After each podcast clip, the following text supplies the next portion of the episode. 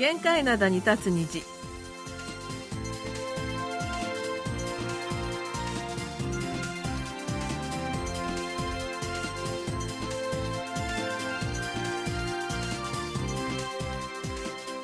皆さん、せへぽまにぱルせよ。明けましておめでとうございます。え、新年1月4日水曜日の限界灘に立つ虹、隙間とゆうちゃんもです。日本は今日から仕事始めというところも多いのではないでしょうか。え韓国はしっかりと2日の月曜日から仕事始まってます。明けましておめでとうございます。ソウルは連日良い天気が続いています。今日も昼間の気温は1度ということです。丸込の母さんことキミヤスンです。はい、えー今年のお正月韓国はカレンダーでは日曜日だけが休みという実に短いお正月でしたね、はい、えー元日だけですね。旧正月は振り替え休日あるんですが残念なことに1月1日元日新正月は振り替え休日ないものではい。それこそ日曜日ね。そう。お休み。そう。なん2日か普通に日曜日で月曜日でお仕事でしたね。はい。えーそれでも海外に出かける方は多いようで連日空港に向かう9号線はキャリアを持った旅行客の姿を必ず見かけます。いや僕ね年末に金浦空港に行ってきました。あはい。僕あの金浦空港たまにというかしばしばというかうん。行くんですよ、空港に行くんですか？そっからえー飛行機に乗るんじゃなくて、え飛行機は乗らないでですね、うん。金浦空港ってあのロッテマートがありましてはい。そこあのいろんな食堂とかですねあはいはいあはい。のスタバとかね、ええ。いろいろありましてそこでよくあの待ち合わせをしたりするんですが、はで空港テストで行くとすごい便利なんですよ。い便利便利一本です。で空港テストを乗ったらいやー結構年末年始ということで、うん。振り替え休日ないにもかかわらず結構ねそうです。鉄道混んでました、はい。それと面白かったのは日本語話してるね、うん。若いグループとかも結いたりしてうん。お日本からの観光客の皆さんも結構増えたのかなってあ思いました。私、うん。先日そのミョンドン歩いてたら半分はね外国人観光客のような感じでしたね、うん。うん本当にあのたくさん増えてるような気がするんですが、えーでその外国人観光客の中にいよいよ中国本土からの方々が加わるのかなということになったんですが、えー中国から入国する人に対する PCR 検査が義務化された2日。えー中国からインチョン航空へ合計9便が到着したんですが、う乗客のうち短期滞在の滞在の入国者309人が PCR 検査を受けてそのうちの61人に陽性反応。つまり陽性反応 19.7%5 人に1人は陽性だったと。まあ、結構な割合ですよね、はい、うん、ただその中国からの入国者のうちですねこの空港で PCR 検査を受けるのは90日以下の短期滞在の外国人要するにまあ観光客の方ですよね。はいで韓国国籍者と長期滞在の外国人は入国後1日以内に居住地の保健所を訪ねて検査を受けてで自宅待機ということで陽性が出れば7日間の自宅隔離となるということですね。なんかあの中国でさ、あのー今感染者が増えてる変異株ってヨーロッパとかではねうん、結構もう流行してて。あそうなんですか？うん、ある程度、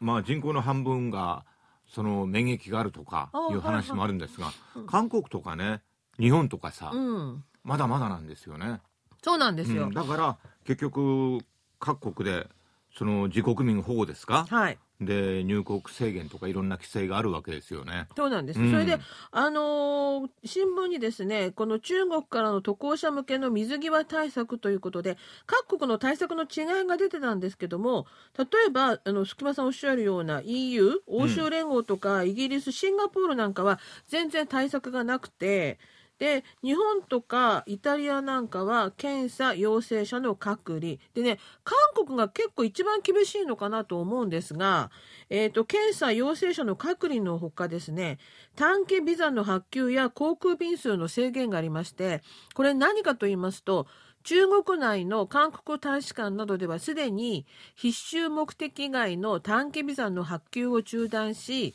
航空便の便数も増便することはしないしさらに中国からの入国はインチョン空港だけに一本化するとでこういう措置を取ればだんだん中国からの入国者数は減少するのではないかと政府は見てるんですね。まああの韓国もね、うん、あの新規感染者、まあ、高止まりというか高止まりとまではいきませんがまだまだ続いているので、はい、ここでまた新たな変異株とかさ、うん。出てくると困るので、うん。まあ仕方がないですよね。ただほらその旧正月が控えてますからね。旧正月って、まあうん韓国もその帰省とかね、うん、あの大移動をするんですが中国も旧正月ってお休みじゃないですか。そうなんですよ。連休で、はいはいはい、結構移動すると思うんですよね。そう。それで中国側のあのなんていうんですか？あの感染を徹底的に抑え込むゼロコロナ対策っていうのが緩和されて出入国規制の緩和に乗り出してましてこっちから行くやつね、うんうん。こっちから中国に入る場合の入国時のホテルの隔離も撤廃されてビジネスとか留学目的の外国人の来訪をうらあの促すと。で中国人に対するパスポートの申請を再開するって言ってるらしいんですよね中国政府が。まああの中国政府はもともとはゼロコロナ政策が続いてたんだけど、うん。それをやめてなんか転換したわけですから、うん。まあ規制かいろいろと緩和してるんでしょうね。そうなんですよ、ううん。んだから中国側は緩和してるんだけども日本とか韓国はえーちょっとまだ嫌だなみたいな感じでね、うんうん。ここら辺がちょっと微妙なとこなんですけどね。まああの WHO ですか？世界保健機関、はい、あのテドロス・アダノム事務局長だっけな、うん、あの中国からの情報が欠如していると、あなるほどね、うん、だから各国が自国民を保護するために、うん、いろんな措置を取っているのは理解できる、あまあーそういう見方を示しておりまして、はい。うん。まあ往来が増えるのはそれ自体はいいんですがいいんですが。今の状況だとね、うん。ちょっと慎重にならざるを得ませんよね。そうなんです。それでは今日最初の曲です。クラッシュが歌います。シャットダウン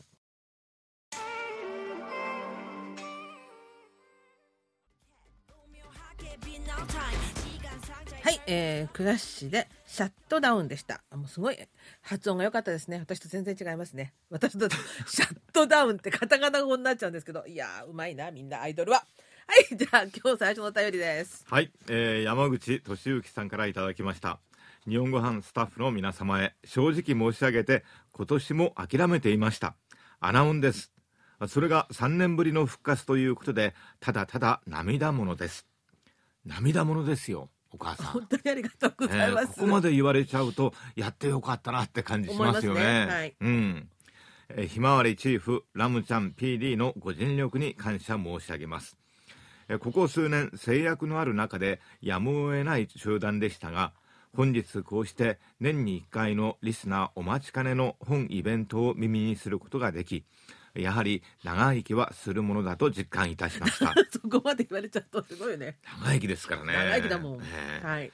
えー丸米のお母さんそして隙間さんお二方の進行は実に絶妙でした。気が早いのですが来年もアナオンが放送されますように願っております、えー繰り返しになりますが久しぶりのアナオン本当に楽しませていただきました。ありがとうございます。いやこちらこそね本当にありがとうございます。本当にありがとうございます。えーそれから金友人さんご結婚おめでとうございます、えーそれでは皆さん来年もよろしくお願い申し上げますこちらこそよろしくお願いします本当によろしくお願いします。あの本当に3年ぶりの穴を喜んでいただいたようでね、うんうん本当に私たちもできてよかった。皆さんね結構聞いてくださいましてはい。あのー山口さんね、うんお便りの最後の方に、うん両チームに対する投票は後日ということではい。と書いてくださったんですが皆様ねこの投票はい。の方もお願いします。よろしくお願いしますあの今月最後の1月最後の水曜日25日の限界などの中で発表しますのでそれまでに犬チームか犬派か猫派かどちらに投票するのか、MVP は MVP もねね、誰かぜひ送ってください。それからですね、あの、コロナ油断はできないので、来年もアナオンが放送されますようにとありますが、多分もう、さすがに大丈夫じゃないかと。そうですよね、んまあ、まさかここからねまた感染状況そうそうがさそうそう。急になんかどんどん悪化しちゃった、うん。まあ、その場合はどうなるか分かりませんが、まあね。まあね今の状況ですと、ウィズコロナ、うんコロナと同行してるわけですので、はい。やるのではないかと今年思います。もね。で、えー、穴尾については、あの番組の中でも、公立委員の原さんから、歌は事前収録じゃなくて、その場で歌おうという声も出ておりましたので、えー新しいクーヘインチーフの下で、えーさらに発展した形のアナウンが今年の年末には登場するかもしれません。えー非常にですね、その身勝手な提案でございますよね。あんなこと言った人初めてだよね。そうですよ。みんな嫌だって言ってるのにね。スタジオで生で歌えとかさ。そう、だから、はまあ、う歌がうまい原さんだからね、言えたのかなとか思いますけど。分はさ歌がうまいからさそう歌が上手くない人のことも考えてほしいですよね。うんうんはいということでありがとうございました。えー次のお便りです。えーラジオネーム三蔵さんからいただきました。2022年も残り2日と言いましても韓国は旧正月が主ですよね。ソンラルでされるそうですが、ユンノリやノルティキとはどんな遊びなんでしょうか？韓国全土でされますか？それともある地方だけですか？というお便りありがとうございました。あの、ユンノリとノルティキどんな遊びで全国どこ、どこでもするのか？それとも地方だけですか？ということですが、これ全国どこでもやっております。そうですね。これはあの地方によってやらないというところはありませんないですね。ただね、うんあのルールがちょっとずつ違ったりはししまあす、あ、そうですか。うんうんはいはい。じゃあ、あの、まず説明しやすい方からいきますね。えーはいノルテギ。これ、日本語に訳しますと、板飛びとなります。あで、シーソそう。シーソーは、両側に座って、こう、あの、バタン、バタンするんですが、ー、はい、公園とかに行くとよくありますよねあります、子供あります。はい。で、韓国の板飛びは、そのシーソーの上に立つことになります。まあ、おお母さん見たら行儀悪いとか言われそうですが、で、片方の人が飛んで、着地した反動でもう片方にいる人が高く飛ぶということになりまして、これね、うんあの考え方によっては結構危険ですよねただね、うんシーソーに比べるとずっと低いんですよ。あの説明によると、丈夫な板の中間に巻いた藁などを敷いて作ります。うんうんあだから昔はね昔ね。はいだからその真ん中に藁ですから、そんな、まあ、高くても10センチ、そんなに高15センチくまでは上。がらないんですがそうそうそうそうあの日本のあのシーソーみたいにあれば座るもんですけどこれあのギターは飛ぶのでそこそれほど高くはないんですね。で面白いのはこの遊びが朝鮮時代から女性婦人のための遊びだったということで。うんうん。で結構激しい遊びなんだけど女性がすると。あこれはねうん。あのー朝鮮時代には両家のお娘さはい。んはあのーあまり自由に外出とかできなかったそうなんですよ。そうですね。うん。うん。それでその乗り的、うん。シーソーで高く飛ぶことによって、はい。飛び上がって塀の向こうを眺める。そうらしいそういった説もありますよね。はい。うん、だからこれで飛んで隣の家のイケメンを遊んでるふりをしてチラチラ見ていたのではないかはい、トリョンニムをね両家のトリョンニムを見てたんじゃないかはいということでございます。それからユンノリなんですけど日本語で言いますとすごろくになるんですがサイコロの代わりに4本の棒を投げてその表裏の出る数によってコマを進めることになります。で面白いのはこのすごろくの形がですね四角がありましてその角角がそれぞれ蓮向かいとこうつながっているので四角の中に×の字ができているような形なんですね。わかります？それっねてユンノリの話ですか？そうですそうです。全然わかんないですよ。わかんないよね。で、だから、コマをぐるりと一周させなくても、途中からこう早回りして戻ってくることができるんですよ。うん、中間地点を通ってね。あまあねうんうん。そこがポイントでございまして、さらに、コマは4個ありますが、これを4個一緒に進めたり、あるいは1個や2個ずつ進めたりもできるので、ただ棒を投げて、それをあの遊ぶだけというのではなくて、一体どうやってコマを進めるかということで、頭を使って作戦を練ることが大切なんです。このユンノリってあの円柱をうん縦半分に割った形をしてますよね一本一本はい。それが4本あるわけですよね棒が、はいはいはい。で半半分に割ってしまったから、うん丸くなってる部分があったり、うん平らな部分があって、はい。丸くなった部分が上になったり平らな部分が上になったりすることの組み合わせでうん。1コマから5コマ。前に進むことができると。そうなんです、でね。4コマ5コマ進むことができる場合はもう一回投げられると。そうそうそうそう。うん、なんかいろいろルールがありまして。いろんなルールがあるんですよね。ええはい。で、私結婚前に実家のおばあちゃんの家で親戚一度集まりまして旧正月になると、はい。えー夫婦ごとに組になりまして家族対抗でこのゆんのりをしてたんですが、これはね、あの家族団らん、和気あいあい。いやいやいやいや、うん大喧嘩だったですね。そうなんです。ゴール間近でね、相手の駒に捉えられちゃうと、もうあのスタートラインにまた逆戻りしたり、そうそうそう。いや、このルールはちょっと違うだろう、それはどこのルールだとか言って。そうそう。おじさんたちが大の大人がねええ。大声で喧嘩してたのえー私覚えというのはてます。、これあの掛け事じゃないんですけれども、うん。あのお昼おごるとかね、そうそうそうそういったことをかけたりもするので、うん、結構みんなね、熱くなるんですよこのゲーム。そう興奮したり怒ったりする人もいて、たまに喧嘩になるんですが、なります。まあ喧嘩といっても家族とか親しい関係ですから、はいはいはい。うんうんなんかまあ、楽しい、深刻にはなりません。楽しい思い出になっております。懐かしい思い出ですね。そうか、お母さんはその喧嘩の思い出か。そうですね。お母さんも加勢してなんかやりました私もあの我が家で頑張った記憶があります。あ旦那さん負けるなって感じで結婚前なんて旦那いなかったですね。あ結婚前、はい結婚前です。はい。結婚後はほらあの実家に入れなかったもんでその楽しいゆんどりの時間にはしてくにいたもんですからつまあんなかったな、してまあ、こういうことやらなかったんで夫の実家についてはあまり楽しい思い出はないということですね。だからあのおじさんたちが旧正月に最も興奮してやってたのはゆんどりもそうなんですがそのその隣にいた花札の組だったですね。今は花札とかあんまりやらないんじゃないですいか。やーどうですかねまあ、この花札もね旧正月に楽しむ民族のり遊びだということは言えるんじゃないかなと思います。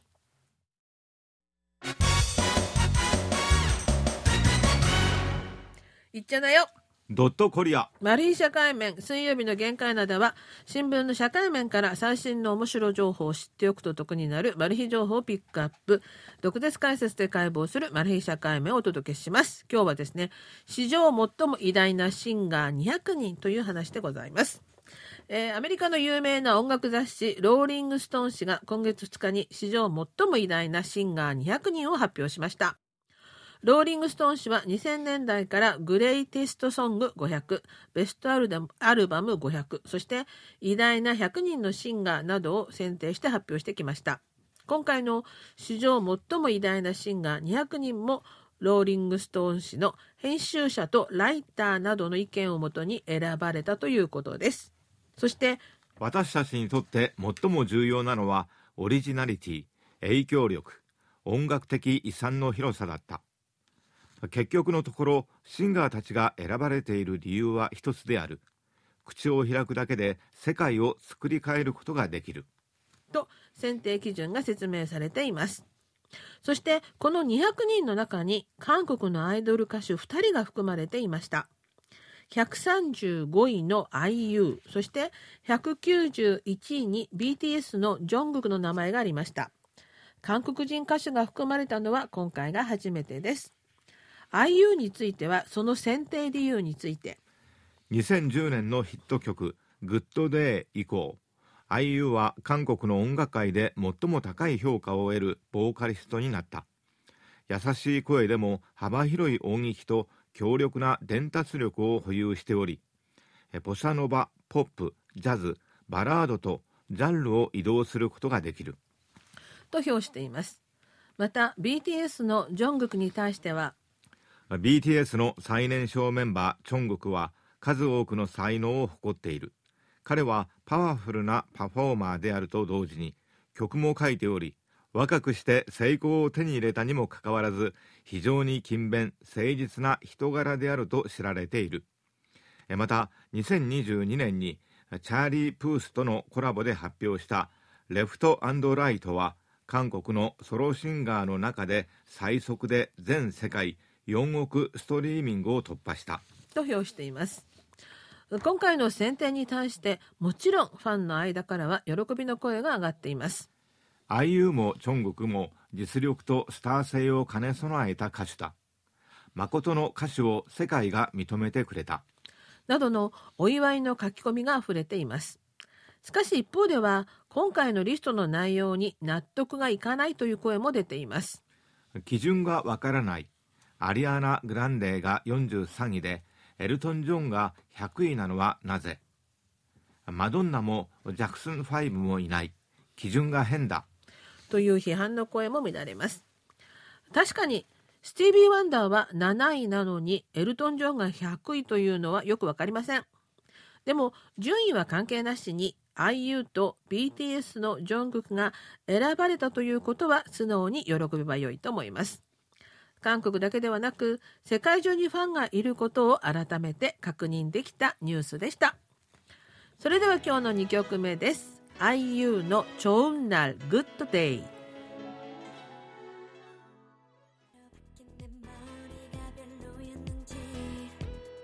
はい、IU でちょんなるグッドデイでした。えー、後半のお便りご紹介します。えー、愛媛県のですね、近藤新平さんから受信報告書をいただきました。先週の水曜日の受信報告書の中の感想で、今年も早いもので残りあとわずかとなりましたが、日本語放送スタッフの皆様にとって本年はどのような年でしたでしょうか？今年は何と言ってもロシアによるウクライナへの軍事侵攻が世界に大きな衝撃を与え、それに伴うエネルギー価格や物価の上昇が私たちの生活にも影響を及ぼしていることが大きなニュースだったのではないでしょうか。そして新型コロナも当初の予想に反して長期化していますね。限界灘に立つ虹では忘年会を3年ぶりに開いたことを放送されていましたが、私どもの職場ではまだまだそのような雰囲気ではありません。新型コロナが早く収束し、来年がスタッフの皆様にとって良い年となりますよう記念いたしております。通信、紙での受信証、ベリカードの発行が過去の分を含めて再開されたとのことですが、こちらにはまだ届いておりませんので、何卒お送りいただきますようよろしくお願いしますということでありがとうございました。まあ、韓国もね、あの、会社によっては忘年会は控えてください。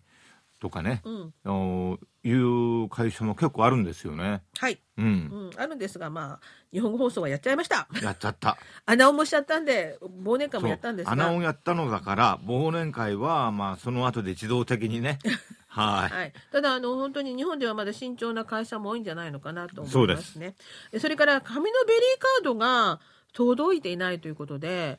あのお便り係のなぎさん一生懸命作業を進めているんですけどはい、あの今朝見たらね、うん、あの机二つ分ぐらいの上にベリーカードがずらっと並んでて。うん。ああ大変なんだなって思いました。皆様あのもうしばらくねお待ちください。はい。あのもうすぐ届くと思いますのでお待ちいただきたいと思います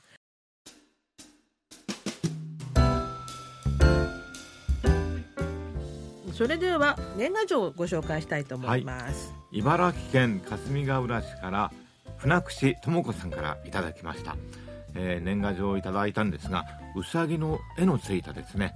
素敵な年賀状です、えー、新春お喜び申し上げます。皆様のご健康をお祈り申し上げます。ありがとうございます。はい。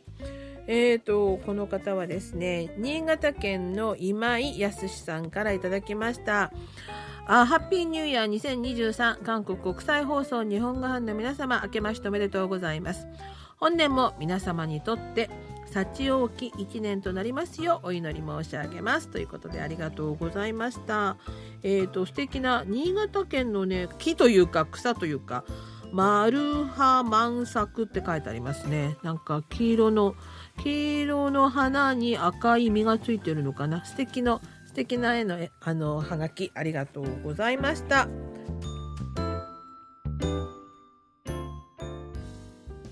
ということでそれではまた来週の水曜日にお会いしたいと思います。水曜日のお相手は隙間ことゆうちゃんもと丸首の母さんことキムヤスンでした。あにょいけせよ。